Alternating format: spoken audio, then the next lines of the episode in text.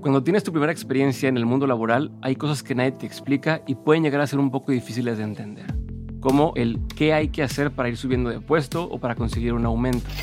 Hay cosas básicas como hacer un buen trabajo y esforzarse, pero también hay otras aptitudes que van más allá del currículum. Mi invitada del día de hoy es un gran ejemplo de cómo usar esas aptitudes para que tu carrera vaya avanzando. Camila Cepeda lleva 15 años trabajando en el sector público en áreas como Hacienda y Relaciones Exteriores. No le cuesta tomar decisiones porque tiene muy claro hacia dónde va y sabe cómo hacerse escuchar. Camila ha usado herramientas que no se quedan solo en el cómo hacer su trabajo, sino cómo hacerse notar, conseguir sus metas a largo plazo y aprender exactamente lo que necesita de quién lo necesita. Si quieres saber cómo hacerte escuchar o cómo mejorar la forma en la que trabajas o estás planeando buscar un aumento o cambiar de área, este episodio te va a gustar. Yo soy Diego Barrazas y esto es Dementes.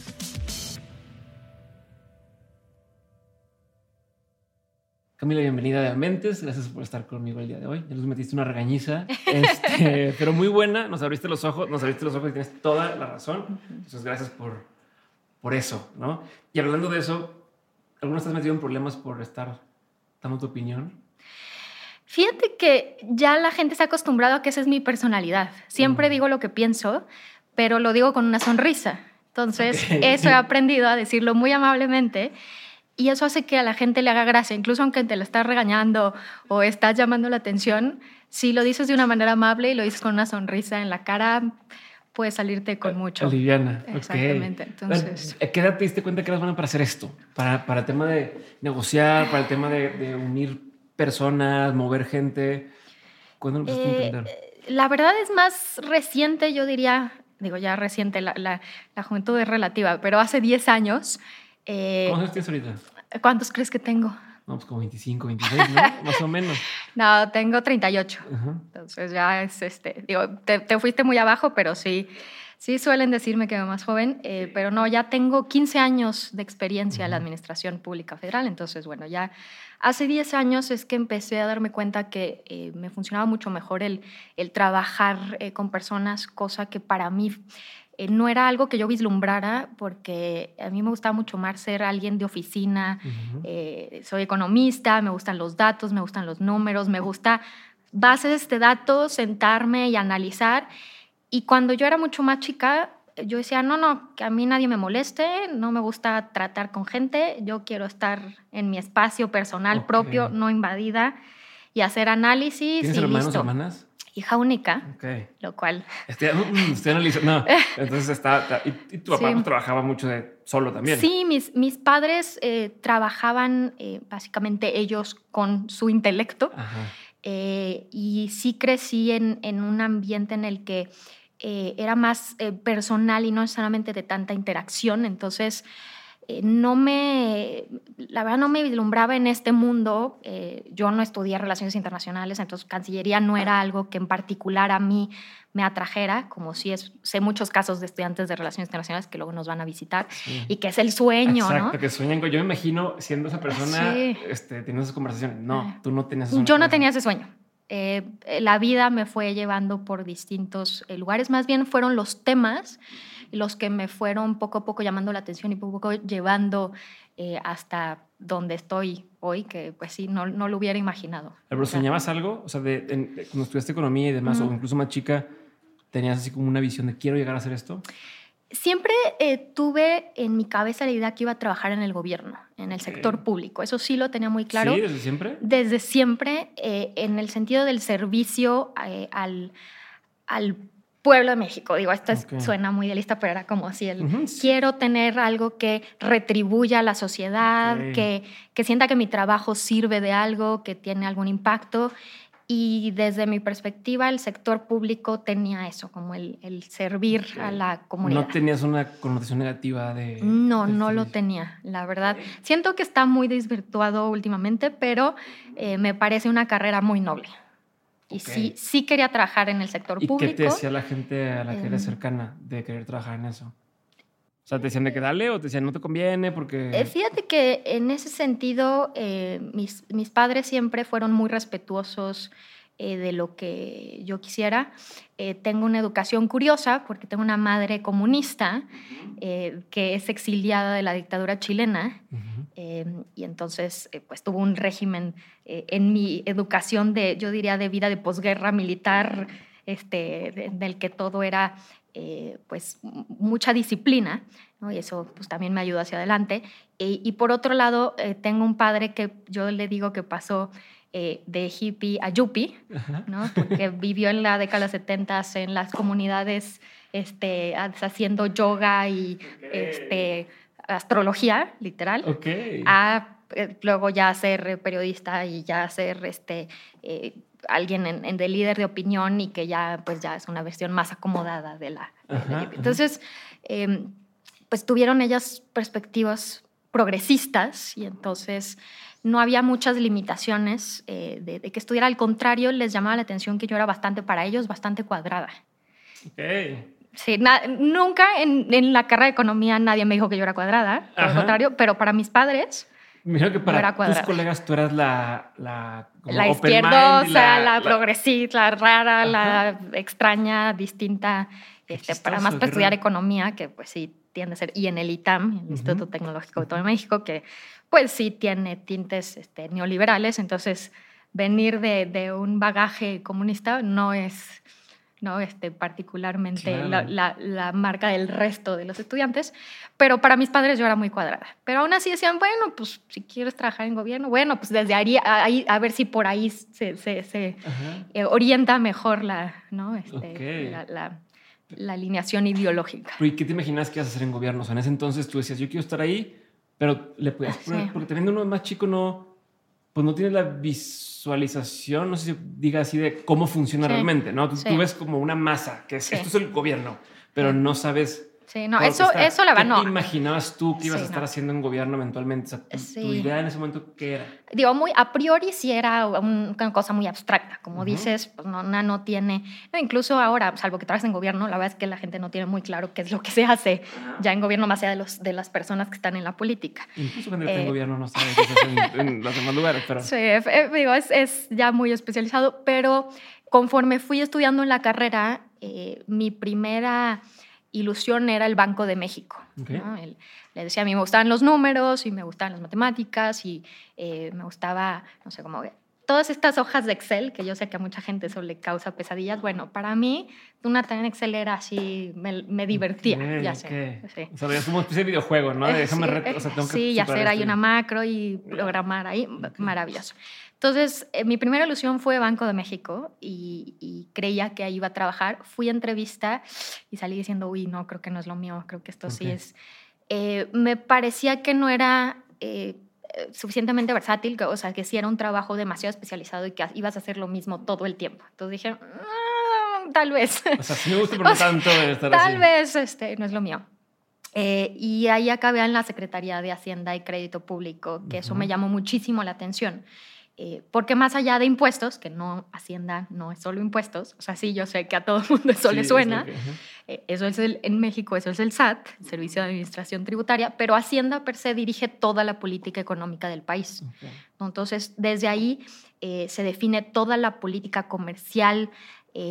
¿Los tratados, esas cosas van desde ahí? Sí, con economía, pero también toda la política de ingresos, de dónde van a venir los recursos y luego toda la política de egresos, cómo se va a planear el presupuesto de eh, todo el país, cuánto se le van a asignar eh, a los distintos sectores, eh, incluso a autoridades locales, cómo se va a distribuir en programas prioritarios. Todos eso también se, se, los montos y, y, cómo se va a orientar se define ahí con base a los ingresos que se tienen. Y luego también hay toda una estrategia de deuda, eh, si se va a endeudar el país o no, cuánto, con qué, cómo.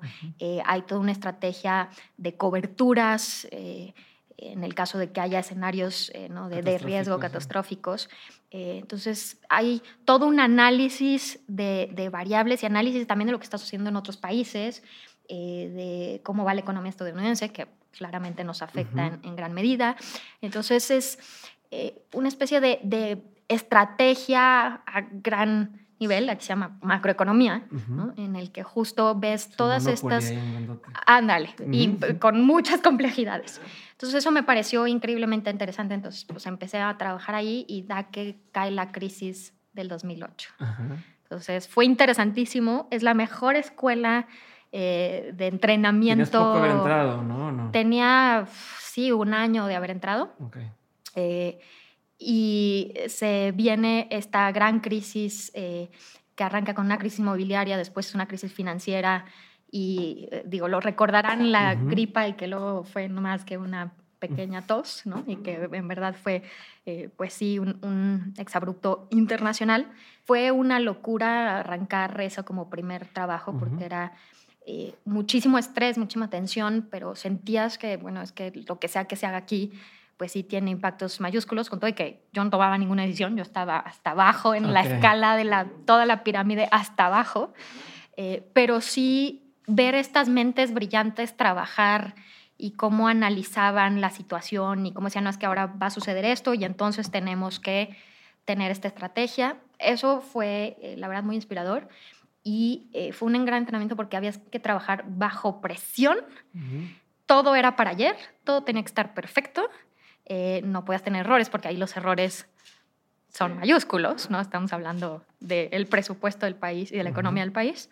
Em, entonces era un gran nivel de responsabilidad con eh, muy poco tiempo y todo tenía que estar listo. Entonces no veo mejor escuela para entrenarte a trabajar bajo presión y fue interesantísimo, pero un desgaste brutal. A ver, tengo dos dudas sobre, sobre ese tema. Uno, ¿qué tanto realmente pueden llegar a hacer para revertir una cosa como la que estaba sucediendo, ¿no? Que empieza en Estados Unidos y, empieza a arrastrar por todos lados.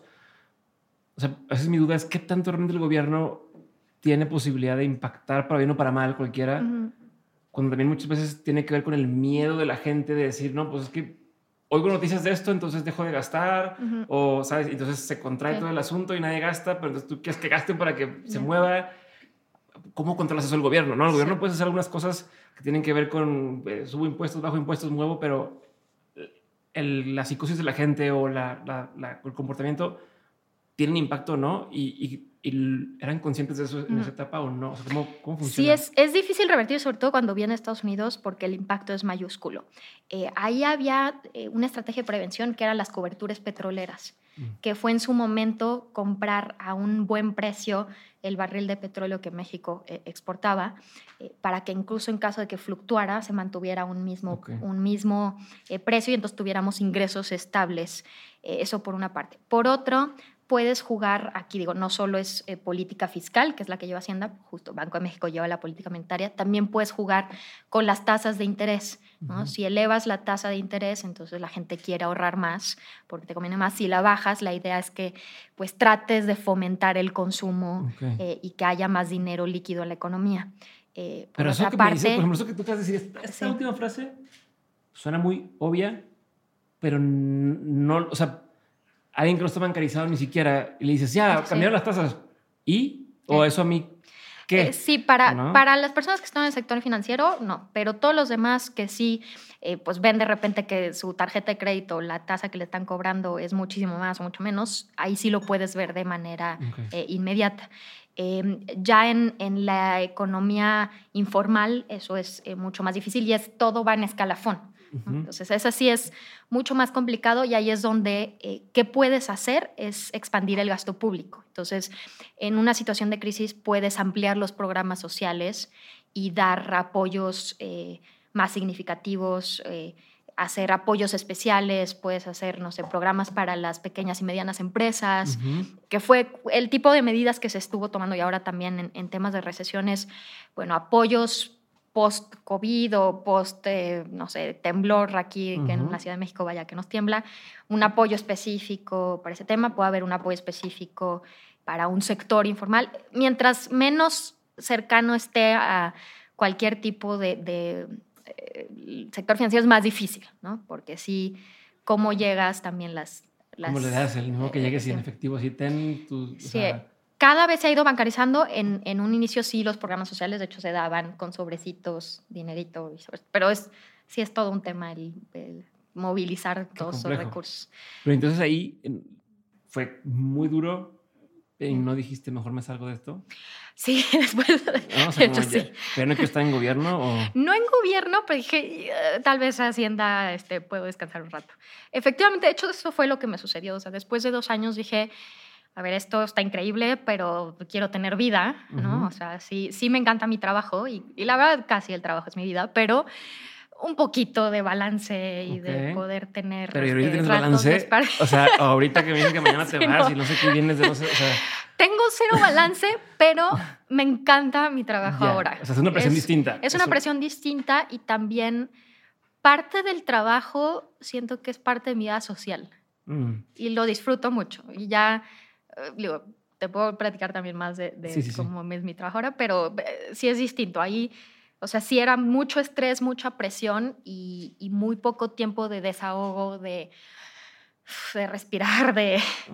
¿no? Y, imagínate, si en esa edad tenía 22 y el desgaste, o sea, no, no, es, no es sostenible.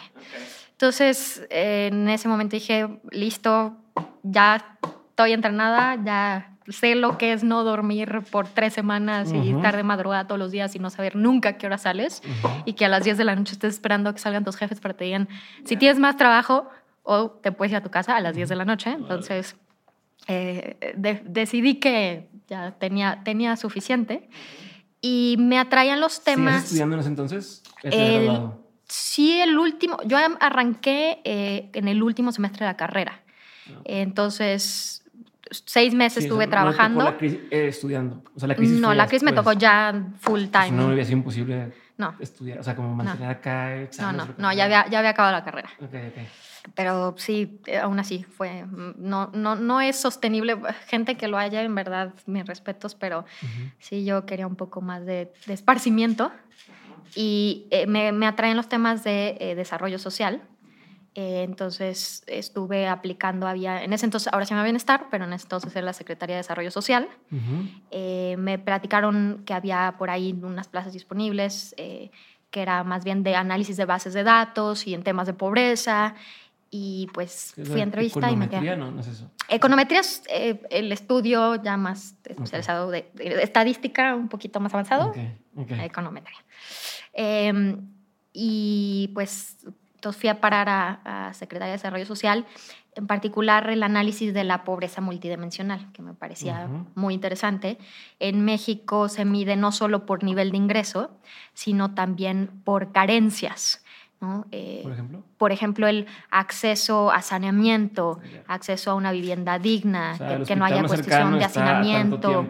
No llega a ese nivel, pero sí de, eh, por ejemplo, la vivienda tiene que tener agua potable, tiene que tener eh, no, no, condiciones de hacinamiento, suelo firme, techo firme. O sea, hay, ciertas variables de calidad de la vivienda, de acceso a, sí, a, temas de saneamiento particularmente. Saneamiento, Que haya alcantarillado, que haya tuberías conectadas a la red pública, eh, no que sea desagüe y estanque, exacto.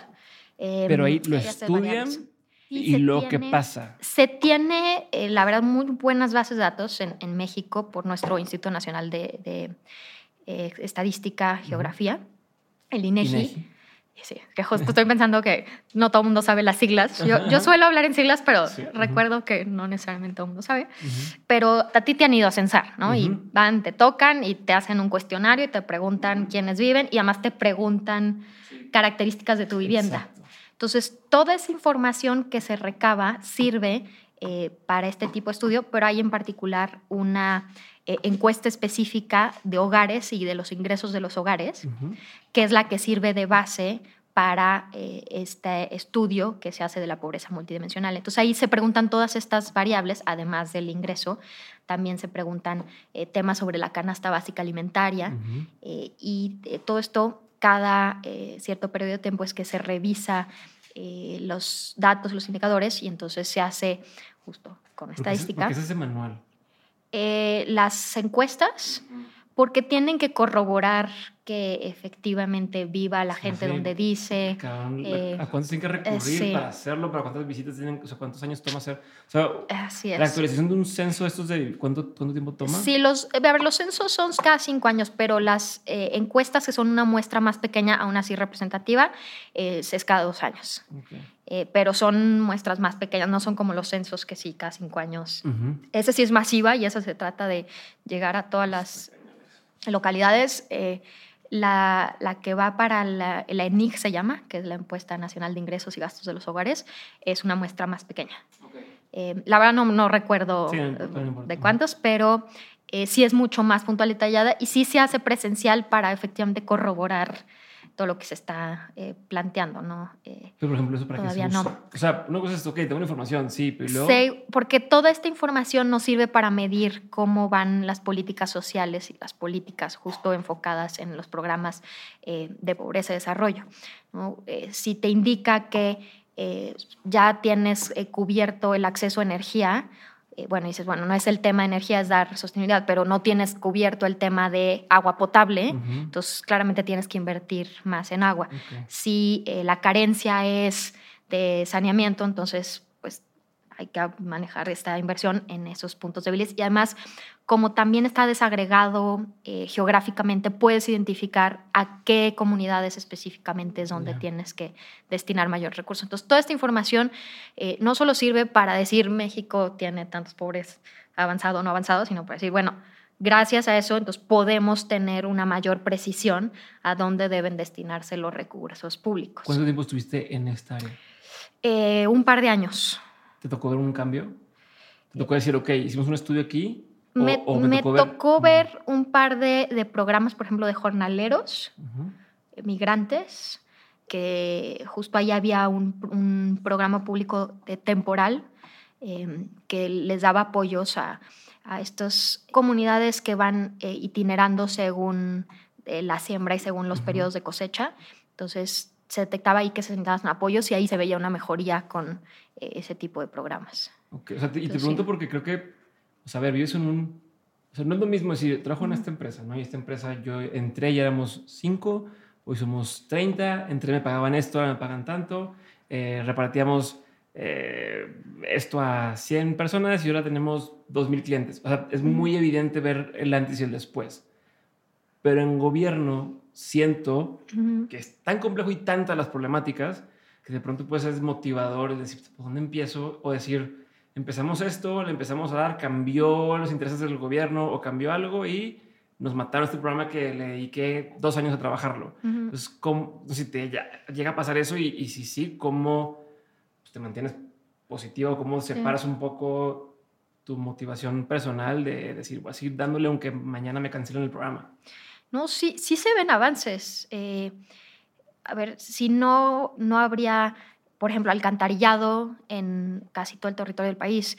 Entonces, sí ves cómo eh, poco a poco hay mucho mayor desarrollo, incluso lo puedes ver, no sé, la Ciudad de México, el centro de la Ciudad de México, cómo cambió en unos años, cómo hay ciertas problemáticas, por supuesto no todas, pero que sí se van atendiendo. Entonces, la percepción que, que, a mí me ha eh, gustado de trabajar en el gobierno es que en realidad sí ves los impactos y los ves en bastante corto plazo, mucho más rápido de lo que eh, yo he visto que trabajan, no sé, organismos internacionales o, o, organizaciones de sociedad civil que tienen pues una afrenta mucho más fuerte de estar haciendo eh, lobbying, de tratar de llegar en gobierno, puedes tomar, como tienen los recursos públicos, puedes tomar decisiones que se implementen de un día para otro para bien y para mal. Sí, claro. O sea, porque sí, también hay políticas que luego dices, uy, ¿no? este, creo que eso... Este, o incluso bien intencionadas, que dices, bueno, hicimos esto, pero no vimos el, efectos el efecto que iba a pasar después. Pero tiene efectos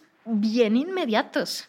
Desde, no sé, construir una presa en algún lugar y cómo eso benefició o también eh, pues afectó al medio ambiente y lo ves en ambos lados inmediatamente, eh, cómo eh, generas centros de desarrollo, eh, sí tiene eh, pues toda una infraestructura que las decisiones afectan a millones de personas. ¿no? Y estamos hablando desde el sector salud, el sector educativo, este, proyectos de infraestructura. O sea, el gobierno es un ente, aunque parezca abstracto, pero es, es eh, en muchos temas pues quien da estos bienes públicos que de otra manera no tendríamos. Entonces, el gobierno es un mal necesario. Sí, sí, sí. Escuché decirlo alguna vez. se requiere. Pero tenemos vacunas gracias al gobierno. Ahora en COVID, a ver, México tuvo vacunas en un tiempo récord para lo que es el, este, el contexto internacional. eh, en América Latina fuimos de los eh, países que primero tuvo acceso a vacunas y que eh, alcanzó a una población bastante amplia y eso es un esfuerzo gubernamental y eso lo viste inmediatamente. Tú, digo, no quisiera meter esos temas, pero me he obligado a preguntarte lo siguiente. ¿Por quién votaste? No, este, no, no. Em, tú que lo vives desde adentro y te ha tocado vivir varias administraciones, ¿qué tan similar es lo que se dice en medios de comunicación contra lo que pasa dentro? ¿Qué tanto sientes tú que sí se llega a manipular la información hacia afuera para perjudicar o para golpear o para cualquier gobierno en turno? O sea, ¿no te pasa que digas, eso que están diciendo ahí, no, no es cierto porque esto está pasando acá atrás? Sí, sí es frustrante eh, porque sí se suele enfocar eh, solo en las críticas y solo en el discurso y la narrativa en torno política y hay muchísimo detrás que jamás se, se, pone a flote y que dicen, bueno, a ver, el país no ha colapsado. Entonces, sí, es, sí puede llegar a ser frustrante esa parte que no necesariamente se visibiliza todos los trabajos que se están haciendo y que siempre se, se enfoca eh, la prensa. Y esto es con cualquier gobierno, ¿eh? eh siempre pues parte además de la labor que tiene la opinión pública y la sociedad civil es de cuestionar. Pero entonces como siempre se cuestiona, pues sí se tiende particularmente a caricaturizar ¿no? ciertos eh, proyectos y se pierde mucho de lo que es la labor realmente eh, del servicio público, que es muy amplia, que sí se tiene que exigir y que sí se tiene que, que cierto, pues reclamar eh, la ciudadanía, espacio y demás, pero que también pues, es de reconocer que hay, hay cosas que siguen marchando y que esto es, todos en nuestro caso son sexenios, pero en todas las administraciones, digo, hay cosas que siguen marchando y hay aciertos y hay errores, eh, pero insisto, nuestro país no ha colapsado.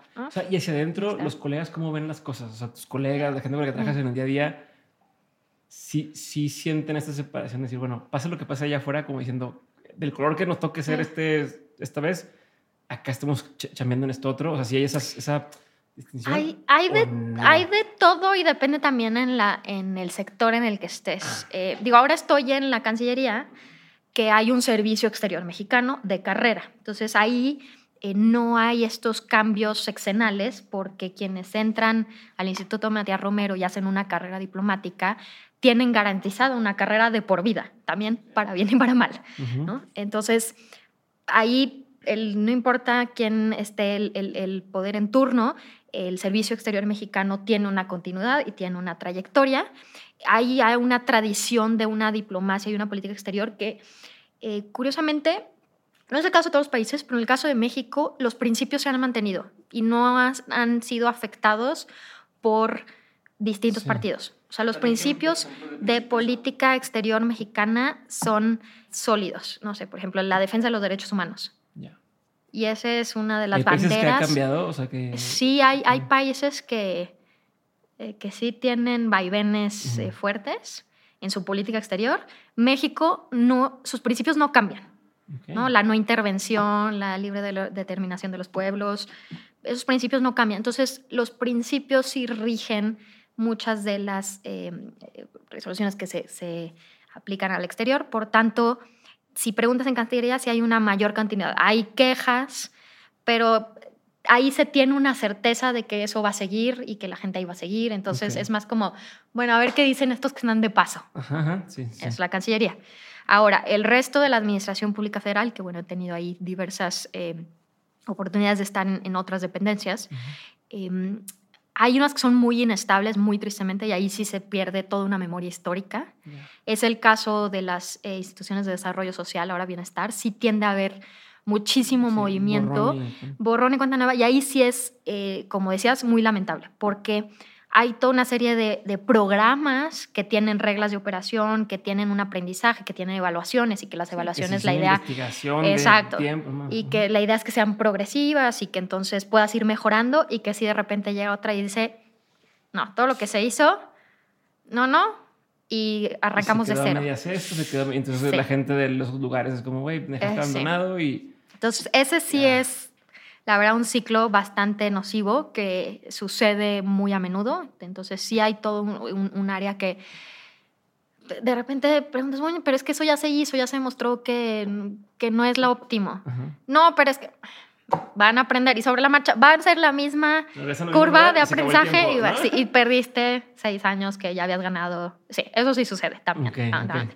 Luego hay eh, sectores también que, eh, como Banco de México, como Hacienda, que tienen muchísimo más continuidad, que si hay parte de la estabilidad macroeconómica es asegurar a los mercados que eh, la deuda está bien manejada, ¿no? Entonces suele haber muchísimo más estabilidad y luego hay eh, sectores, no sé, el tema de salud, que bueno, cambiarán las cabezas, pero todo el organigrama son doctores, doctoras, personal de salud que digo, son, no sé, desde enfermeras, siguen haciendo su trabajo y siguen atendiendo en el Instituto Mexicano del Seguro Social y bueno, eso no, no, va a variar. Bueno, pues cambiamos de Mora Sara.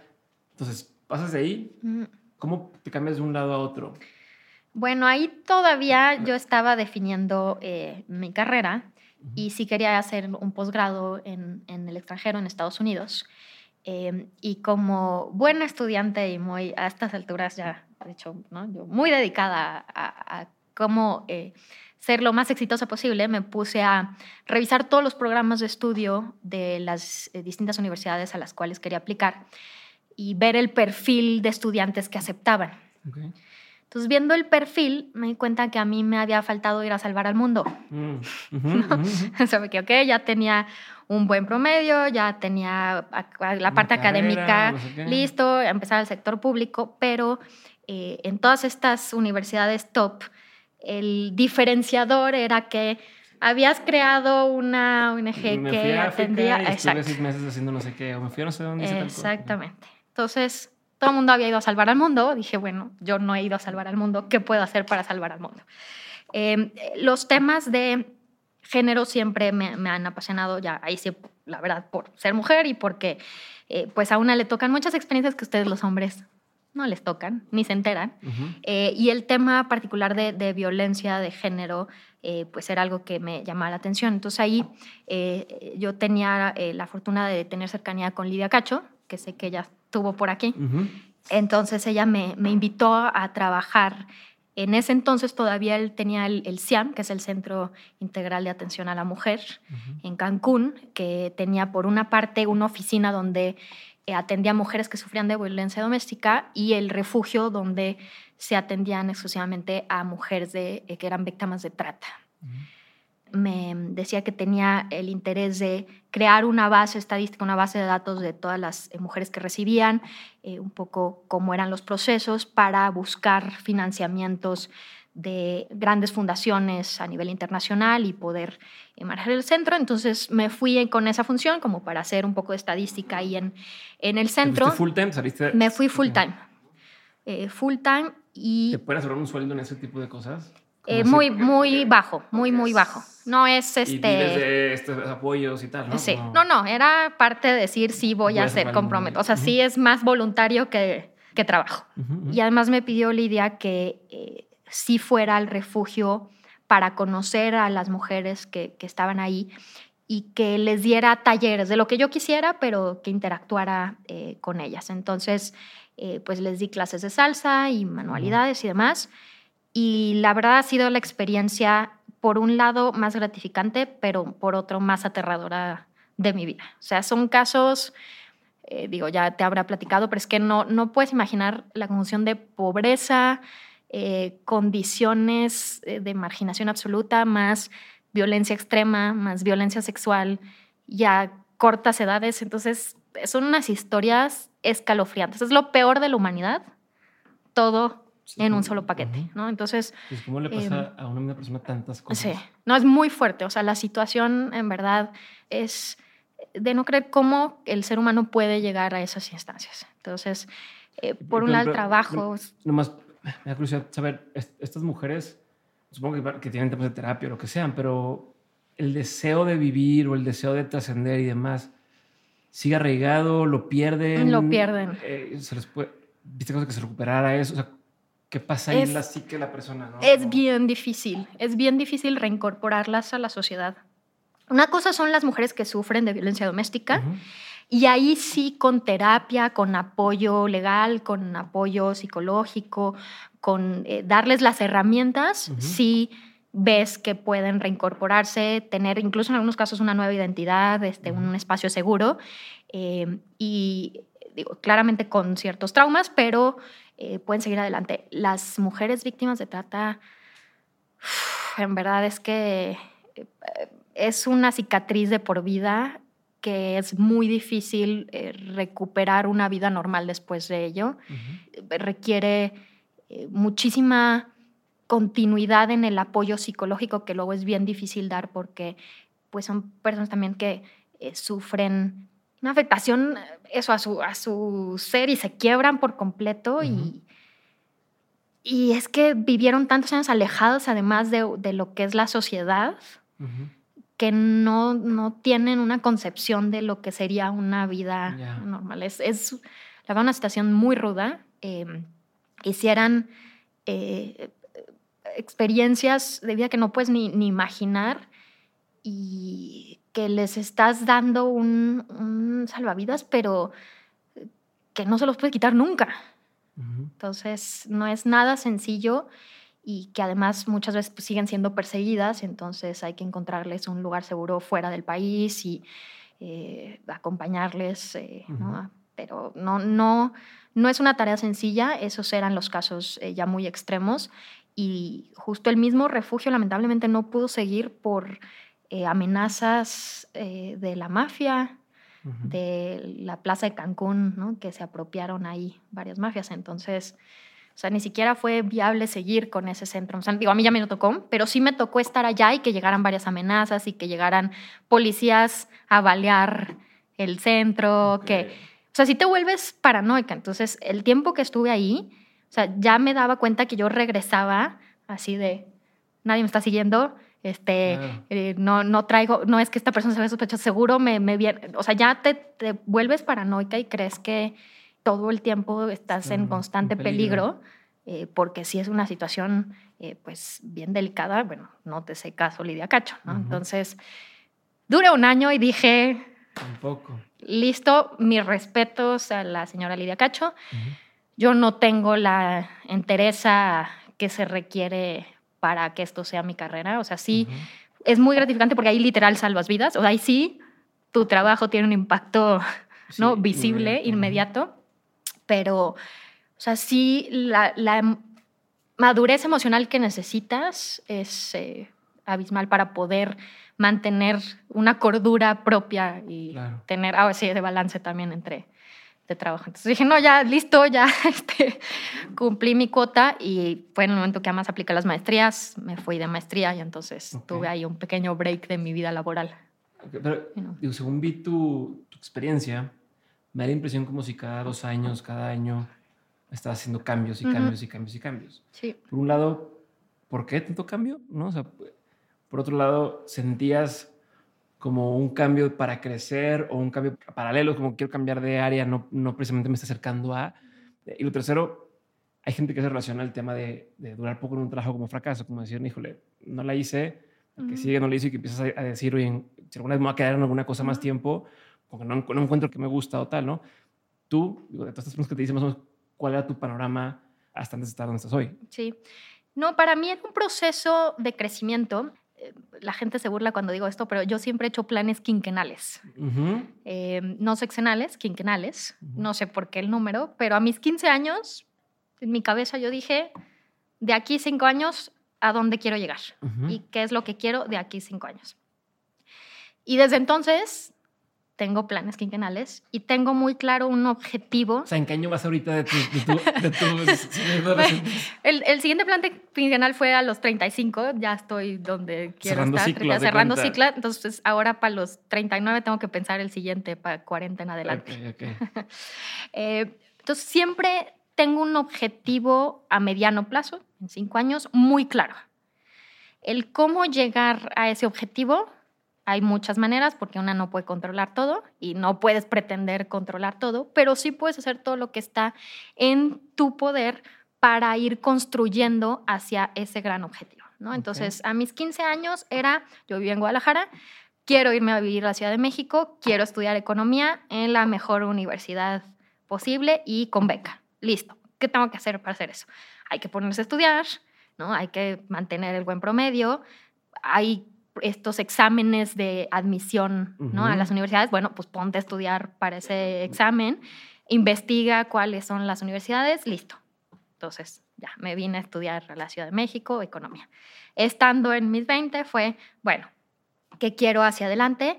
Eh, ¿no? Quiero trabajar en el sector público, quiero tener una eh, ¿no? carrera en, en, esto, quiero ir creciendo, quiero ir subiendo. Entonces fue que entré y eh, estos cambios que estuve haciendo, siempre busqué en la Administración Pública Federal que fuera el pasito de arriba. Hay un, en, en, digo, la gente que no está en esto no sabe, pero es como la escuela militar, que hay rangos. Ajá, ajá. Bueno, también en la Administración Pública Federal hay rangos. Entonces había es, enlace alto nivel, jefe de departamento, subdirector, director, en esto había directora general de Junta, director general, y así, ¿no? Uh -huh. Para arriba. Entonces yo iba escalafón por escalafón. Okay. Y eh, contrario a lo que le sucede a muchas mujeres que eh, no levantan la mano para pedir aumentos, yo siempre era, no, no, yo quiero eso y entonces, este, oiga, se va a salir ahí una persona, yo quiero esa plaza.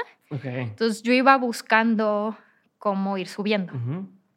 Entonces, cada pasito que me iba cambiando iba siendo okay. una plaza más alta. Okay. Antes, antes vienes tus siguientes cinco sí. años, pero es, es, una habilidad importante sí. el tema de negociar un aumento uh -huh. y demás. ¿Cuál era tu estrategia ahí? O sea, ¿cómo llegabas y qué, pedías, o sea, qué decías sí. o qué pedías o qué mostrabas? En la Administración Pública Federal eh, no puedes pedir aumentos de sueldo. Eso no existe. Uh -huh. Son plazas. Entonces necesitas que alguien se vaya para, para que, que puedas. Uh -huh. Sí. ¿Qué hacía yo? Me averiguaba. Sí. Mucha gente dice, yo quiero eso. Pero lo que pasa es que de entrada yo averiguaba quién se iba a ir. Uh -huh. Entonces siempre estaba mapeando así. ¿Versión chismecito? Versión chismecito. versión. No. Siempre hay que radio pasillo, hay que, hay que tener buenas relaciones sociales en la vida, siempre. Ajá, ajá. Es, esa es la clave de todo, okay. buenas relaciones sociales. Entonces, ya que identificaba que alguien se iba a ir, era bueno, platiquemos con esta persona, que hagámosle bien a esta persona. Con y entonces. La que se va a ir. Okay. ¿no? Entonces decía, oye, no, antes de que renuncies, entréname, ¿no? ¿Qué estás haciendo? Tú cuentan cómo es tu, tu plaza, qué haces, cuáles son Mientras tus funciones. Tu otra Ajá, sigo ¿La con mi chamba. O la gente no se da cuenta? No, la gente no se da cuenta. Yo seguía con mi chamba, yo entraba a mi chamba y me ponía a hacer sombra de uh -huh. alguien que yo quisiera esa plaza, que sabía que se iba a ir. No, no de, oye, no, no te estoy corriendo, ¿no? O sea, uh -huh. Pero me iba de sombra de alguien para aprender esa plaza. Entonces, para cuando esa persona renunciaba, yo ya era como, Oli, yo aquí estoy, y ya sé hacer. Y mira, si, si a mí me conté, ya listo, no tienes que tener curva de aprendizaje, no le tienes que enseñar sí, nada a alguien. Ya tienes a alguien que te pueda hacer la chamba, ya estoy aquí, la movida es muy rápida. Y entonces iba con su persona superior a plantearle eso, tal cual de, mira, llevo todos estos meses aprendiendo, ya sé hacer A, B, C, D, X. Listo, contrátame, aquí ya me tienes, el día de mañana, es más, los pendientes ya, ya te los resuelvo, ya aquí están. Entonces, les hacía gracia y era como, ándale, pues ya, okay, está bien. Okay. Y así varias. Okay. Entonces, esa era mi estrategia, sobre todo al, al inicio. ¿no? Como o sea, como es que hay otra. Es, es, o quiero pedir más o ya tienes resuelto el, el problema. Está genial. Ok. Sí. Y entonces, entonces tus, tus cinco años eso, es, en, eso es, Luego, el siguiente fue hacer una maestría entonces, en, juntaste todas las piezas que necesitas para poder. Exactamente. Ajá. Entonces, por eso es que me fui a esto de salvar al mundo, ¿no? uh -huh. porque decía, claramente no tengo todas las calificaciones que una universidad de esta naturaleza exige. Uh -huh. Ya, ya me puse a estudiar para el examen, ya hice el examen de inglés, ya la prueba de aptitud ya me puse a estudiar, uh -huh. ya tengo el puntaje que se requiere, ya tengo el promedio, ya tuve una buena carrera. Me falta ir a salvar el mundo. Por eso te digo, y pude haber ido a salvar al mundo en de cosa, pero dijiste, 800. ah, era un tema que me gustaba, sí. pero los caminos son varios, la, la, claridad es a dónde quieres llegar. ¿no? Perdón que te interrumpa, pero ¿crees en, en, este tema de manifestar? O sea, si yo quiero eso y voy a llegar, como dices, sin saber cómo, pero mm. se te van a presentar oportunidades para poder acercarte a eso. Más que manifestar es buscar tú esas uh -huh. oportunidades y eh, generar tú todo lo que se requiere para llegar ahí. Entonces es más estratégico y más de analizar uh -huh. qué se necesita para llegar ahí. Okay. Porque no todo se te va a no, dar. No, claro, no, no, y, en sillón no va a pasar, O sea, no pero... es de quiero que pase, quiero que pase y pasa. No, pero, pero también no es lo mismo decir, bueno, o sea, también Lidia Cacho, pues llegó a tu vida de una forma que no, o sea, no tiene que ver, ¿no? Este, pero pude ir a haber salvado al mundo en otra, pues te digo, o sea, yo sabía que para, para llegar necesitas salvar al mundo. Ah, mira, conozco a Lidia Cacho, vamos por ahí, pero igual y no hubiera conocido a Lidia Cacho, yo hubiera dicho, no sé, me meto a una organización activista este, ambiental en ese entonces, o no sé, este, voy a meterme a rescatar perros de la calle, o no sé, o sea, ¿sabes? O sea, pude haber escogido muchas, las circunstancias de mi vida me llevaron a esa.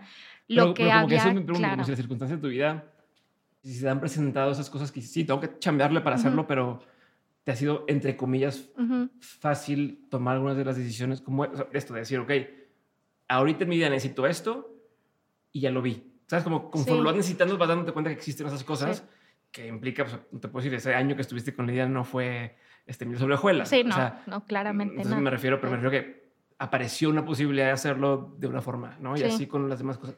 ¿Sientes que va por ahí también o no? Yo creo que tiene que ver con eh, esta claridad de saber lo que una quiere y lo que una no quiere. Mm. Eso sí, yo puedo decir, es parte de mi personalidad desde en un restaurante yo veo un menú y en tres segundos es quiero esto, mm. hasta, no sé, el tipo de ropa que voy a escoger, a cuál va a ser mi camino de vida, eh, siempre he tenido muy claro qué es lo que quiero. Y entonces, como hay mucha franqueza de qué es lo que me gusta, qué es lo que no, y tenerlo muy claro, entonces, pues vas tomando ¿no? Sí, no ando este, sin bandera hay un rato en lo que ver qué pasa y ver que sí, sí, sí, sí, sí, O sea, voy para allá. En el camino puede que se me presenten una serie de obstáculos y bueno, igual y no sé, hay que sortear esto primero y se retrasa el plan porque resulta que ¿no? pasó cualquier cosa. Pero tengo muy claro que quiero llegar aquí y entonces voy a seguir trabajando. Igual y esta es una ruta, era una ruta mucho más difícil, tal vez había una ruta más sencilla, pero yo sé que esta ruta eventualmente me va a llevar al punto ¿no? al que deseo. Por eso son planes quinquenales, porque hay, hay tiempo, hay tiempo de banda, ¿no? No es, no es ya quiero mañana todo. Y en todo esto además hay trabajo. O sea, sí, justo, obviamente. ¿no? La claridad es, o sea, se tiene que hacer cosas para llegar ahí. La estrategia es cómo, qué habilidades tengo yo, qué habilidades me pueden servir para llegar ahí, cuáles me faltan y entonces cómo las trabajo para alcanzar ese objetivo. Entonces, bueno, maestría, por eso la idea de ir a salvar el mundo, finalmente apliqué, me aceptaron también con beca. Entonces me fui a estudiar la maestría y maravilloso. Siguiente plan final es quiero regresar al sector público, yo quería regresar a México, tener ahora sí, ya una carrera, ¿no? Tener un brinco, ya mayor nivel de responsabilidad y pues terminó. Ahorita mencionaste que las mujeres, ¿no era común que las mujeres llenan sus brincos? Cuando estábamos hablando de, los cambios y de los... Sí, de ir subiendo, sí, no, no es muy común. no, no es muy común. Y ahí es más un tema eh, no solo cultural, patriarcal, sino también de las, de las mujeres que eh, han recibido una, sí, que es justo este llamado síndrome de la impostora, que no buscan esas oportunidades tan activamente y también que hay muchas más complicaciones en el camino que no enfrentan los hombres. ¿no? Yo tenía muy claro es, digo, que yo sea mujer me tenía muy sin cuidado, yo quiero esto. Entonces, eh, sí, no, no, no tenía yo, nunca tuve este de no, pero tal vez no, no yo de, a ver, yo hice una maestría, hice toda mi carrera, ahora me toca seguir subiendo y entonces... Pero a ver, una duda. Una cosa es decir, yo quiero ese puesto, ¿no? y, y, me lo dieron. Y lo otro es, uy, ¿ahora qué hago, no? O sea, o, desde tu primer puesto hasta que llegaste a Hacienda y decir, o sea, ¿cómo haces para que te respeten en esos espacios? ¿Cómo haces para ganarte la confianza de la gente ahí? Para no sentirte, digo, por ejemplo, estás en un entorno muy machista, muy de edades también, donde, oye, el chavito, o sea, hombre o mujer chavito, este, ¿qué viene a saber, no? Peor aún, no se ve como nosotros, o sea, eso es como un tercero de, ¿por qué no viene todo trajeado y así? O sea, ¿cómo evitas achicarte si es que no te pasa o si te pasa, cómo lo sobrellevas? Eso es un obstáculo que como mujeres tenemos mucho más, más mujeres jóvenes y eh, hay un componente también, ¿no? Tatuajes y demás. Eh, que digo, esto se fue llenando poco a poco, poco, a poco no, a los 22 años, ¿no? Pero Em, no, pero o sea, es una industria en la que, o sea, bueno, es un... No, nadie tiene tatuajes no, ves a, o no visibles, sí, no. Exacto, no tiende a ser lo normal.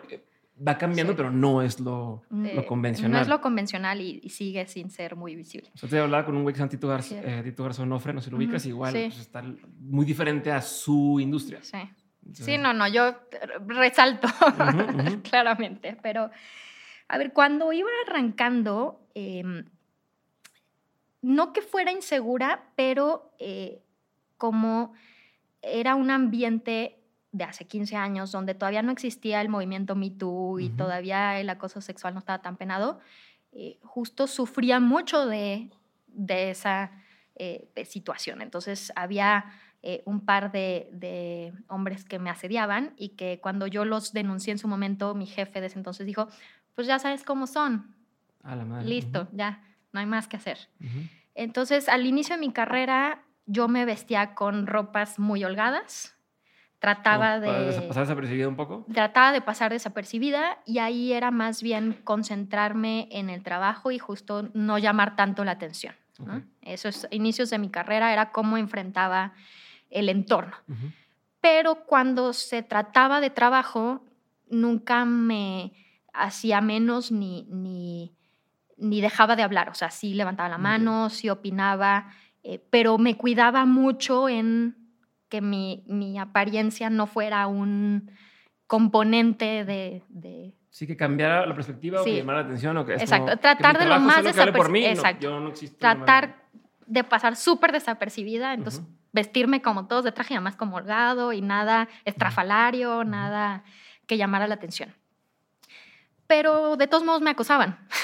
o sea, no, no, había diferencia. Entonces, conforme fui creciendo, dije, bueno, ya, me voy a vestir con cosas que me sienta cómoda, porque cualquier forma, estos me hacen sentir pues, incómoda, pues mínimo ya me voy a sentir yo cómoda con lo que vista, ¿no? Y mi manera de lidiar vino mucho después con todo el aprendizaje que tuve en, en el Centro de Atención a Mujeres, porque ahí yo escuchaba eh, pues todas estas recomendaciones de empoderamiento, de cómo lidiar con esas situaciones y a mí me sirvió mucho de crecimiento personal, de cómo yo misma lidiar con esas situaciones. Y algo que aprendí fue a yo mostrar esa seguridad y entonces yo empoderarme a mí misma y esa presencia que una proyecta afecta muchísimo el trato a las demás personas. Esto no lo tenía al inicio de la carrera, esto es un crecimiento también en, la madurez. Y además poco a poco dije, bueno, ya sufro de todas estas situaciones de que me subestiman, asuman que soy una mujer joven que no sabe, me consideran atractiva, entonces que seguro llegué ahí porque me acosté con alguien o porque no este, le parecí guapa a alguien, o lo que sea, em, ya lo sufro. Entonces, ya que se me resbale, más bien yo voy a, decir, ¿saben qué? Sí, soy una mujer joven, sí, soy atractiva, me voy a entonces arreglar, lo voy a abrazar, voy a decir, ¿saben qué? Voy a llegar como diva, listo. Entonces empecé a usar tacones, empecé a maquillarme, empecé a arreglarme, a producirme y llegar como de, listo, ya llegó la reina, ¿no? Así como... O sea, o sea, ¿me quieren ver? Listo, aquí estoy, véanme. Pero ya en la sensación de, no me importa. ¿Qué pasó, ahí? ¿Qué, ¿Qué, eh, cambió, en eso? Muchísimo, muchísimo. Porque en realidad todo el tema de la cosa es un tema de poder. Es un power play. Es un power play. Es mucho más, no el sentimiento de de emoción, de enamoramiento, no, es un sentimiento de poder. Y el acoso sexual... no sé que quiero contigo, es... Es de eh, poder. te intimido y yo puedo, o sea... Entonces de repente dije, un momento, si me planto y entonces ya yo asumo que soy una mujer, que soy joven, que soy guapa y que a ti te gustó, entonces la que tiene el poder soy yo, no tú. O sea, ya no vas a acosar, ya más bien te voy a decir, uy, amigo. Te intimido más. Híjole, no, la verdad es que no tiene chance conmigo. ¿No? Entonces, y eso lo proyectas. Entonces ya llegas en una actitud y es cómo te plantas, cómo te sientas, cómo en un ambiente lleno de hombres llegas y llegas con una, ¿no? Así como diva. Sí, una pues, literal, más pues, abierta, ¿no? Como sí, más... así como de, ¿no? Ya llegué y sí, o sea, sé que me están viendo, ¿no? Listo, top, ¿no? No tengo ningún problema, ¿no? Sé que soy guapa, pero además soy inteligente. Entonces me van a venir a escuchar. Ya, ya tengo su atención, ya me están viendo, ahora me escuchan. Y eso hizo un cambio radical en cómo me trataba la gente. Impresionante. Entonces dije, no, bueno, sí funcionó, listo. no, sí, pues, eso era como prueba y error. Funcionó, dijo, ya, o sea, a cambiar el guardarropa, cambié mi guardarropa al 100% em, y empecé justo a cuidar mucho mi imagen y cuidar mucho mi lenguaje no verbal. Entonces ya no solo era lo que decía. Pero fue consciente, o sea, fue, fue, consciente. trabajar en eso. Fue trabajado. Y. Aparte, eres seria. O sea, la proyección que das, te ves en los videos y demás, y te ves intimidante, ¿no? Como seria, y hablas, y hablas muy gentil, lo que quieras, pero. Sí, es una postura. ¿eh? es como, no, no, le voy a tirar carrilla nomás porque sí, o sea. Sí, no, porque yo vengo a trabajar, además estoy en un ambiente laboral. O sea, todo esto que estoy haciendo es un ambiente laboral. Entonces, tengo que cuidar mucho todo mi aspecto físico y toda mi interacción, porque además, eh, otra cosa que no le sucede a ustedes los hombres, pero a nosotras las mujeres es, o sea, sí puedes proyectar eso, pero tampoco das entrada a que, o sea, el, si soy muy buena el límite, exacto, el límite de a dónde proyectas, pero que sin que invites a que quieras algo más allá de una relación profesional y que quede muy claro que es solo eh, una imagen, pero que no estás coqueteando, que no quieres ser amigos, que no estás buscando un ligue, ese es un Sí, claro. balance bien delicado, que ese me costó, ese fue de error tras este error hasta que encontré el balance y ya, ahora sí ya la tengo bien medida, ahora sí ya, ya sé cómo manejarme, pero también me costó un montón en el Inter que entonces creían de repente que pues yo... Viene a ligar, ¿no? Viene, a conseguir alguien. Sí. Entonces, aparte de estar pensando, estar trabajando en, qué propuesta tengo que hacer y qué, es como, cómo tengo que verme, manejarme y, y llevarme con la gente para ¿Y no te pasa después que el poner tantas barreras se vuelve algo demasiado desgastante? Muy. Para mí, el día a día laboral requiere de toda mi energía, no solo por la parte mental del trabajo que estoy haciendo, sino porque todo esto lo aplico día con día. Mm. Y yo no soy, no parece, pero yo no soy una persona sociable de naturaleza. Yo soy una persona que le gusta estar en su casa, sola, leyendo, viendo películas, no interactuando con nadie. Esa es mi zona, de... zona, de... confort absoluto.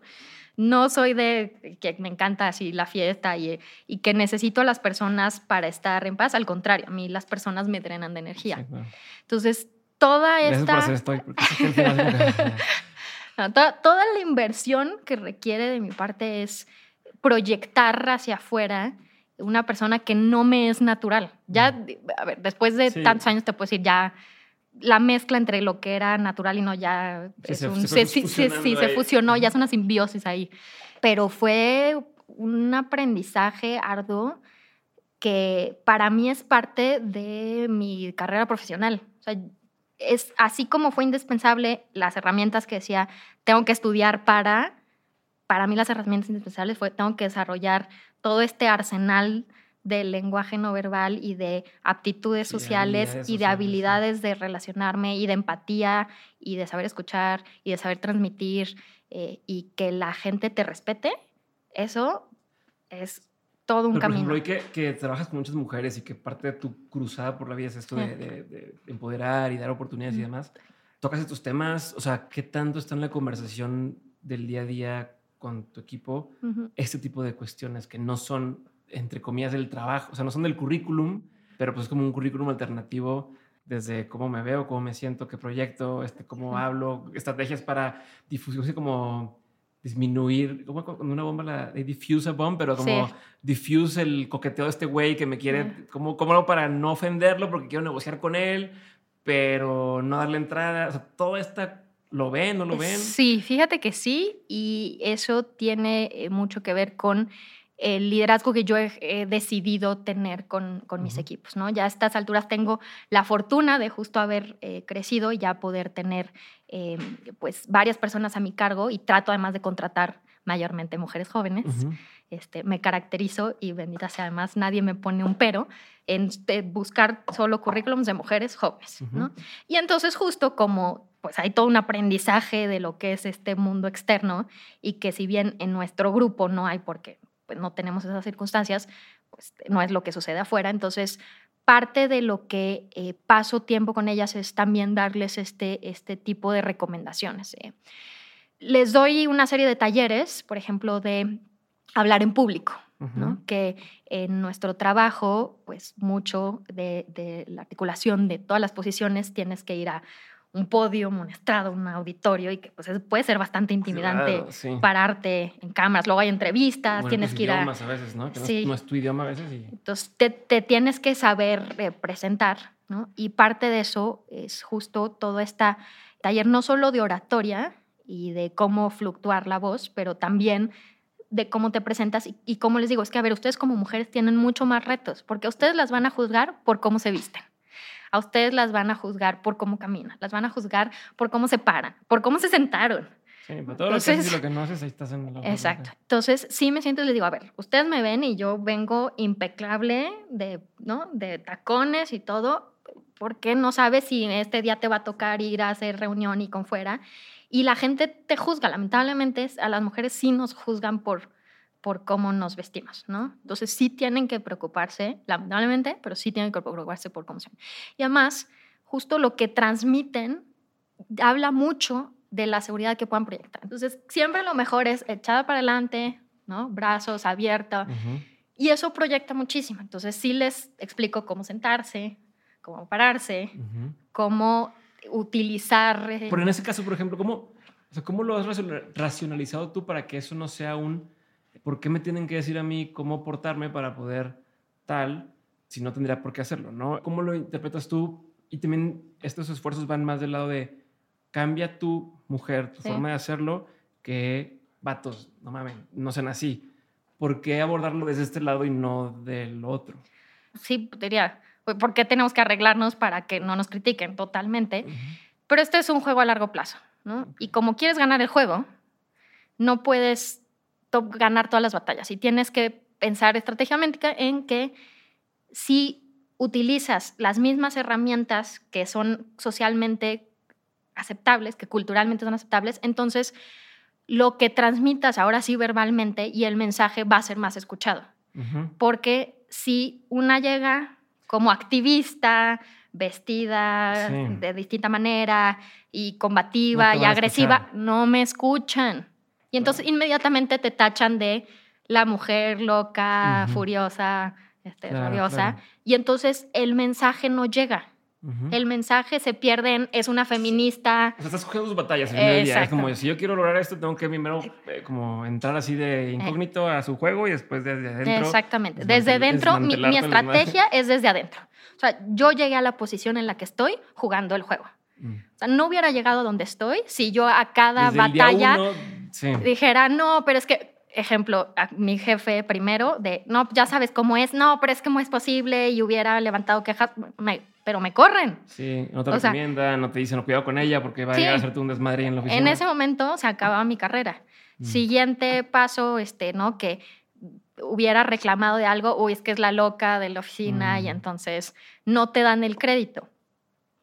Esto no va a cambiar de la noche a la mañana. O sea, qué, qué maravilla que ya pudiéramos tener los mismos estándares que tienen los hombres. No los tenemos. Y sí los quiero cambiar. Pero para cambiarlos hay que ir paso a paso y poco a poco metiendo más mujeres. Desde la estrategia, digo, ahora sí, también cada quien puede tener otras, otras alternativas. Mi camino ha sido, bueno, juega el juego y ya estando ahí adentro, entonces empieza a mostrar pues que habría cosas que podrían ser diferentes y lo más importante es que empiece a haber más mujeres. O sea, en realidad esto no va a cambiar hasta que no tengamos las mismas condiciones laborales y que tengamos niveles de paridad en todos estos puestos de decisión y que haya las suficientes mujeres como porque entonces ya no haya una diferenciación de es mujer o es hombre. No hemos llegado ahí. Mientras no haya las suficientes mujeres, las reglas del juego no fueron escritas por nosotras. Entonces, para mí es, ok, hay ciertas reglas, lidiemos con esas reglas y desde esas reglas tratar de plantear cómo se pueden hacer las cosas distintas. Entonces, sí, este es eh, un camino, pero a mí me ha parecido que es pues mucho más eh, fácil de tener un éxito que desde otra trinchera un poco más agresiva. Como te decía, estoy como al inicio de la conversación, ¿no? de que, que llegué a regañar o como si me meto en problemas diciendo que no, yo aprendí a decir todo con una sonrisa. Y yo sé que muchos, ¿por qué me dices que sonríe más? ¡Funciona! O sea, yo sonrío todo el tiempo. Así estoy diciendo algo así rudísimo, ¿no? Yo sonrío. El tono de voz, el ser eh, amable, el, el, esto, decirlo todo como con una calidad de, empatía hacia las personas, eh, siento que es mucho más receptivo eh, lo que puedas decir. ¿Y qué de estas estabilidades llevas a tu vida personal o hay un momento donde apagas el, el no, chip sí lo apago. y, ¿sabes? Como este, familiares, sí. tu entorno más cercano. Sí, lo, lo apago. Este, ya a nivel personal eh, soy, soy considerada muy antipática y de mal genio, cosa que no sucede en, en, la vida laboral. O sea, yo no, en la vida laboral no me peleo con nadie, no le grito a nadie, no sé, en mi vida personal no, no que grite, pero... O sea, sí tengo un carácter bastante, bastante más complicado de lo que es en, en mi vida laboral como que si ya apago el switch y es como ya nadie me molesta. Estoy Grinch, Grinch total y quiero que me dejen en paz y que nadie me hable. sí, sí, sí, es así de se apagó. Bye. Esa fue la buena onda de aquí. sí. este, bueno, regresando a tus, a tus grupos de cinco años, nos faltaban dos, ¿no? Creo. Este, este. Nos, después de la maestría, regresar sector público, después llegar a ser directora general. Ok. Sí. Y lo que, es, lo que estamos ahorita, sí. Exacto. Bueno, y hoy que estás viendo temas para el bien ambiental, no sé cómo. Proteger el medio ambiente. Okay. que estás aquí, ¿cuál es tu, tu, cruzada o qué crees que vas a hacer en cinco años? ¿Hacia dónde ves? ¿Hacia dónde ves que vas o no has empezado a ver? Pues hay un periodo de elecciones de por medio, entonces eh, idealmente a mí me encantaría que más allá de los movimientos políticos yo pudiera continuar todavía en, el trabajo en el que estoy. Eh, porque hay varios procesos internacionales abiertos que me encantaría poder arranqué desde un inicio y poder ver finalizado. Este, eh, a nivel internacional, ahorita se está hablando de un tratado vinculante para eliminar la contaminación plástica. Eh, y es decir, vamos a poner a todos los países de acuerdo en tipos de regulaciones, por ejemplo, para prohibir, no sé, plásticos de un solo uso o químicos específicos o poner eh, tipos de incentivos. Eh, todo eso es apenas una discusión que se está gestando porque sí se ve eh, de manera muy preocupante que para 2050 va a haber más plásticos en los océanos que peces. ¿no? Entonces, que se tienen que tomar medidas como comunidad internacional pero todo esto se tiene que legislar, se tiene que regular, hay muchísimos sectores involucrados. Entonces es todo un proceso de negociación que viene arrancando. una cosa es que ya se ha hecho ley, otra cosa es quién se asegura que se aplique la ley. No, ni, ni siquiera se ha hecho ley además. Bueno, pero, en cualquier cosa, ¿no? Es como que ya hay una ley sobre esto. Y luego como las emisiones y demás, como ¿y quién se encarga de estar viendo que... Y también parte de la negociación es esos medios de implementación, que haya recursos financieros, que haya transferencia de tecnología, que no se fortalezcan las capacidades de, de quienes están a cargo. Es complejísimo, porque luego, pero y luego, por ejemplo, ese tipo de cuestiones, ¿qué tanto toman en cuenta, por ejemplo, hablando del plástico? O sea, yo sé que mucha gente diría, oh, sí, que se acabe el plástico, hasta que les toca a ellos decir, bueno, y entonces tu shampoo tienes que ir a comprar una botella de vidrio o no sé qué, o sea, empieza a pasar y se empieza a hacer, no, pues no es tan conveniente para mí, o ya me sale más caro poder hacer mi vida normal, pero de ahí, y eso es como el público general, súmale el, tengo una empresa donde hacemos eh, polímeros, o sea, trabajamos en plásticos y doy trabajo a 5 mil personas y tal, y si tú me haces esto, o subo los precios al doble o me matas el, el, asunto, ¿no? Y entonces con eso acarreas ¿Cómo toman en cuenta esas cosas? ¿Cómo, ¿Cómo funciona ahí? Es increíblemente complejo, justo porque hay toda una serie de variables también sociales que hay que tomar en cuenta, eh, económicas, y todo el impacto que se tiene más allá del impacto ambiental. Eh, de entrada, no satanizar al plástico per se, que el mm. problema no es el plástico per se, es el consumo, consumo excesivo e innecesario de plástico, es la contaminación por plásticos. ¿no? O sea, mm, por ejemplo, para un regalo no necesitas envolver en papel, más papel, más plástico para dar un regalo que nunca necesitó un envoltorio. Eh, hay una serie de, eh, de, plásticos luego que son tóxicos, que tampoco tendrían que estar en el ambiente, eh, o incluso el mejor manejo mismo del plástico y reutilizar en lo mismo, en lugar de usar botellitas de plástico, unas, si nada más tienes un gran garrafón que vas rellenando, pero no necesitas... de esas podríamos prescindir por completo. No de todo el embotellado, porque hay lugares que no tienen agua potable y entonces el agua embotellada es la única alternativa que tienen mm. comunidades marginadas y que no podrían acceder a, agua este, potable de otra manera. Entonces, por eso te digo, o sea, también hay que ver esos impactos. Entonces, sí se tiene que hacer todo un análisis muy exhaustivo eh, también porque puede que las alternativas sean más contaminantes. Mm. O sea, vemos que el cartón, decimos, bueno, se utiliza, pero el cartón, eh, si para, producirlo, para producir se requiere todo este número de árboles, o el vidrio se requiere una cantidad impresionante de energía y de agua para producir una botella de vidrio. Entonces, si esa botella de vidrio igual no la vas a volver a usar, es más contaminante que una botella de plástico. Ok.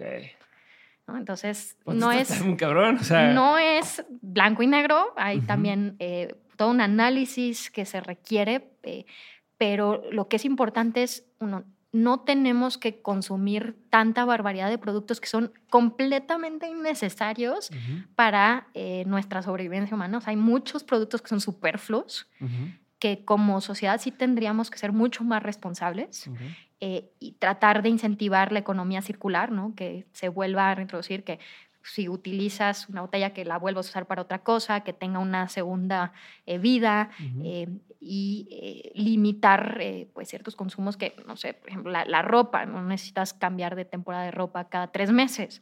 Eso genera también, toda la ropa tiene plástico.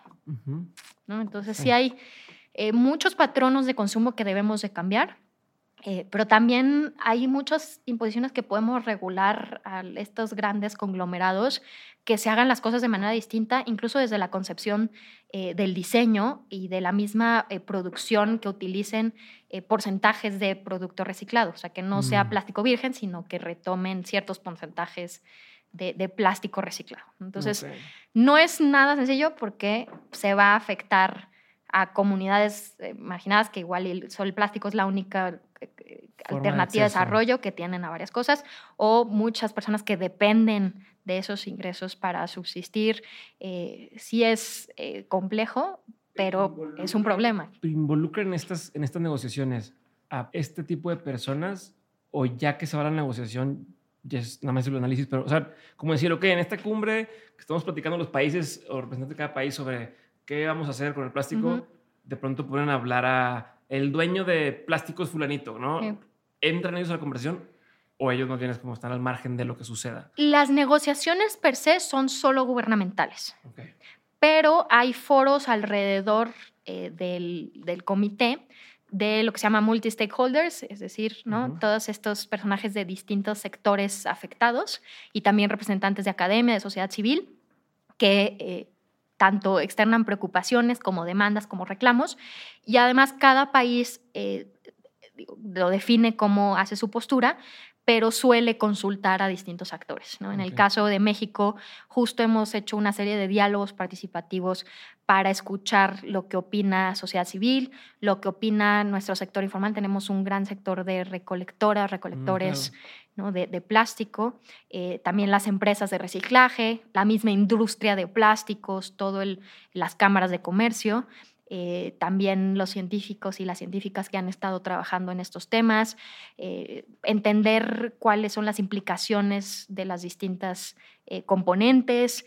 Em, sí se hace una, pues una especie de outreach para tratar de entender mejor la problemática. idealmente es que tuviéramos un cuerpo científico que nos diera pues, información Ahora sí, con, con, estudios serios sin intereses detrás, porque ahorita hay muchos estudios, pero claro, si, lo produjo la empresa tal, pues... Pues con los alimentos, ¿no? de que este, tienes que asignar cereal patrocinado por Nestlé, ¿no? Este... Exacto, Sí, digamos, sí se requiere un, cuerpo científico, esa es parte de las negociaciones, el, dar un mandato a un grupo especializado de, de científicos que nos puedan dar eh, mayores elementos para la toma de decisión. Entonces, en las negociaciones per se no solo eh, son eh, responsables de, la Administración Pública Federal de cada país, del Ejecutivo en nuestro caso, eh, pero sí se escucha distintas voces y hay, fui hace recientemente a, a, Bangkok al un Global Plastic Summit, justo que era un foro mucho más abierto a escuchar eh, a, ponentes de coaliciones de científicos, de luego también personas de la industria, de activistas. ¿no? La idea es enriquecer eh, las discusiones. ¿Y qué tanto, si tu opinión, qué tan real es el que uno como consumidor independiente o individual puede hacer la diferencia? ¿no? De, ah, ya no uso popote, o qué tanto tiene ese impacto en, porcentaje de lo que se contamina actualmente contra el que realmente son, porque estás conversando que son las, las, las, empresas, o sea, que realmente dices, a ver, tú el no usar popote es irrelevante y es más bien como una especie de táctica de las mismas empresas de hacer sentir culpable de, ah, contaminación, que lo que realmente las empresas contaminan. Desde tu punto de vista, ¿qué es lo que...? Desde mi punto de vista es todas, todos tenemos que ser responsables. Si lo ves a una individuo, una persona, ciertamente el efecto es irrisorio. Pero si así piensa una y piensan todas las personas en el agregado, pues entonces no cambia nada. Entonces sí tiene que haber una campaña de educación ambiental eh, porque las empresas son personas al final del día, no son entes abstractos. O sea, y sí hay que regular y sí la mayor responsabilidad está con las empresas, sí, pero las empresas responden a las demandas de las y los consumidores. Sí. Y no son simplemente entes de inteligencia artificial, no hemos llegado ahí. o sea, sí hay... El caso de Indra Nui con PepsiCo, donde decía, bueno, yo en mi, en mi, comunidad donde yo vivía, entraron a una corporación y se consumía todo el agua del lugar y por eso hicieron lo de tema de, responsabilidad en PepsiCo de usar menos agua y tal, pero sí, sí, sí. Entonces, son las personas, sus cosas las impactan en empresa. Sí, entonces, o sea, las, y detrás de empresas hay personas. Entonces, sí es necesario fiscalizar mucho más fuertemente y regular mucho más fuertemente a las empresas, pero si la sociedad en su conjunto no cambia el consumismo extremo, las empresas van a seguir produciendo y van a encontrar otras alternativas porque responden a lo que todas las personas consumimos. Entonces, si fiscalizamos muchísimo a las empresas, pero se sigue habiendo una demanda de consumo, esto se va a perpetuar. Entonces, o sea, sí es cierto que las empresas, y hay además un grupo de empresas que son responsables de casi el 90% de la contaminación en el mundo, sí, pero esas empresas no decidieron solitas que todas íbamos a consumir este, miles de cosas superfluas. La misma sociedad hemos ido desarrollando. ¿Sabes si existe algún, algún estudio, algún, algún dato que diga así como de, o sea, se necesitan, es una estupidez, a partir de 10.000 personas que hagan boicot a una empresa, donde ya no va a comer su producto, hay, un, hay un cambio. O sea, la empresa dice, no, ya ahora sí me está afectando. O sea, como porque siento que si pudiéramos poner un número sería más fácil decir, ok, ya somos 100.000 personas que logramos reunirnos y no vamos a comprar esta marca durante tres meses, la marca no le queda más que voltear. Pero cuando es como, yo solo digo que no. O, Fíjate, no sé si, si existen estudios, sería muy interesante, porque efectivamente la acción colectiva tiene impactos. Eh, lo vemos en, en, Europa. Eh, que empezó todo este movimiento de Fridays for Future y que hay eh, todo un reclamo de activistas climáticos que se organizaron de tal manera que ya incidieron en las elecciones en Europa. ¿no? Y el, Parlamento Europeo tuvo un cambio significativo por todas estas demandas de la sociedad de que tenían que ser más responsables en las políticas ambientales y climáticas. Y entonces ves ahora una Unión Europea que no es porque sus líderes de repente sean...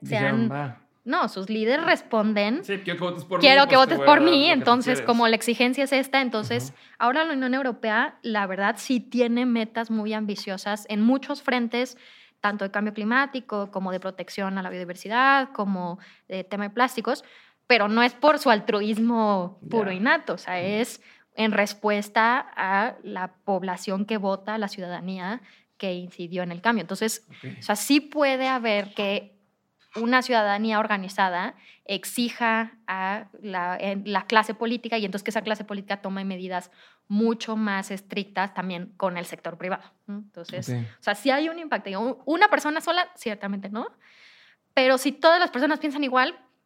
Sí, no. Ok, y te pregunto, a lo mejor es un poco más compleja, pero ¿cómo haces para defender ante todo el mundo los intereses de un país cuando en ocasiones puedan ser contradictorios o que las acciones o lo que sale en medios es distinto a esto que tú estás defendiendo, ¿no? Y es como, o sea, ¿cómo evitas que te agarren una postura donde te puedan exhibir públicamente de, ay, sí está haciendo, pero ve lo que está haciendo en tu país o ve lo que tal? Sí, ¿no? y ahí hay que diferenciar entre lo que se hace en política nacional y los grandes objetivos que se tienen como comunidad internacional. Sí. Porque todas estas negociaciones ambientales no son metas específicas para cada país, sino son metas globales. Y además son metas globales no para el día de mañana. Estamos hablando para 2030, para 2050, para nuestro futuro. Entonces, si, si, viéramos por cada país, no se lograría nada. Y no llegaríamos a ningún lado, porque entonces todos tenemos intereses particulares, este, ideas diferentes. y tú vives del pero ¿no? Tú, vives, tú vives del gas y tú tienes, este, no sé, ahora nuclear, que quién sabe que si sea tan energía limpia o no, quién sabe, ¿no? Entonces, aquí como comunidad internacional es reconocer una problemática de, a ver, si no tomamos medidas, es que en 50 años esto va a ser un escenario apocalíptico. Entonces, tenemos que ponernos de acuerdo en que tenemos que frenar las emisiones. ¿Cómo lo vamos a lograr? Cada país tiene la soberanía de definirlo, pero sí tenemos que ponernos pues estos ideales, como también se tienen en la Agenda 2030 del fin de la pobreza, cero hambre, eh, ¿no? igualdad de género. Entonces, la comunidad internacional busca grandes objetivos a los que como humanidad desearíamos sí, que llegar. puedes estar en contra de eso. Exacto. O sea, no es como que no a decir que quieres que haya menos niños. Pues no, Exacto. Entonces, va por ahí. Y parte de estas negociaciones por eso te decía que en México nuestra política exterior es muy, eh, de mucha continuidad, es ver por este bien común. Y no tiene un periodo sexenal como tenemos aquí. Las negociaciones son a mediano y largo plazo. Entonces, en lo que van las negociaciones puede que haya un cambio de, gobierno, puede que haya cambio de autoridades locales, puede que eh, fluctúen en eh, cuáles van a ser las prioridades nacionales, pero esas prioridades nacionales finalmente el, fin último sigue manteniéndose que pues, no quieres acabar el planeta. ¿Cómo llegar a eso? Ahí es donde hay este, diferencias de opiniones, pero en principio todos quisiéramos que pudiéramos revertir la tendencia de que hay un calentamiento global y que entonces eh, podamos eh, reducir nuestras emisiones en conjunto. Entonces, muchas de las negociaciones no les imponen metas específicas a cada país, sino es un marco de referencia.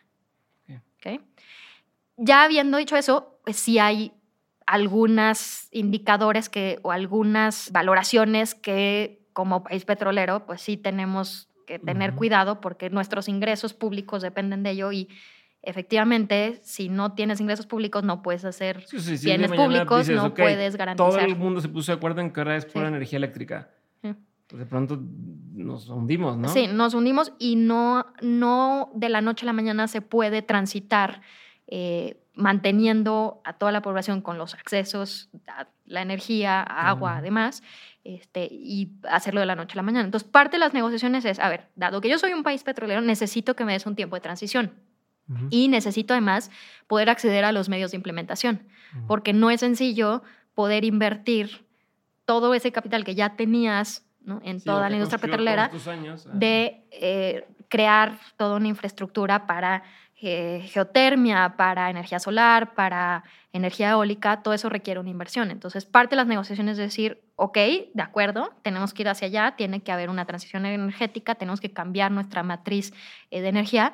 Uno, requerimos de un periodo de tiempo y además de recursos financieros, de poder acceder eh, a proyectos de cooperación, de poder eh, invertir. Pero en ese tipo de casos, por ejemplo, es bueno, entre todos le, ponemos algo para que, o sea, para que puedas comprar eso, o, o, qué organismo es el que le va a prestar ese dinero a un país para decir, bueno, va, te damos chance para que puedas. Hay varios bancos de desarrollo regionales, hay una banca multilateral eh, que tienen mayormente sus sedes en, en Washington eh, pero también la idea es ahora que el mismo sector privado también se meta a estos temas y que eh, se den, eh, por ejemplo, préstamos concesionales, pero bueno, también el tema para muchos países que tienen problemas de deuda, bueno, es decir, no, no necesariamente caso de México, pero países menos desarrollados es, más bien nos tienes que dar donaciones y tienen que ser recursos de apoyo porque no estamos en condiciones y no tenemos la infraestructura. Entonces, mucho de los debates que se dan es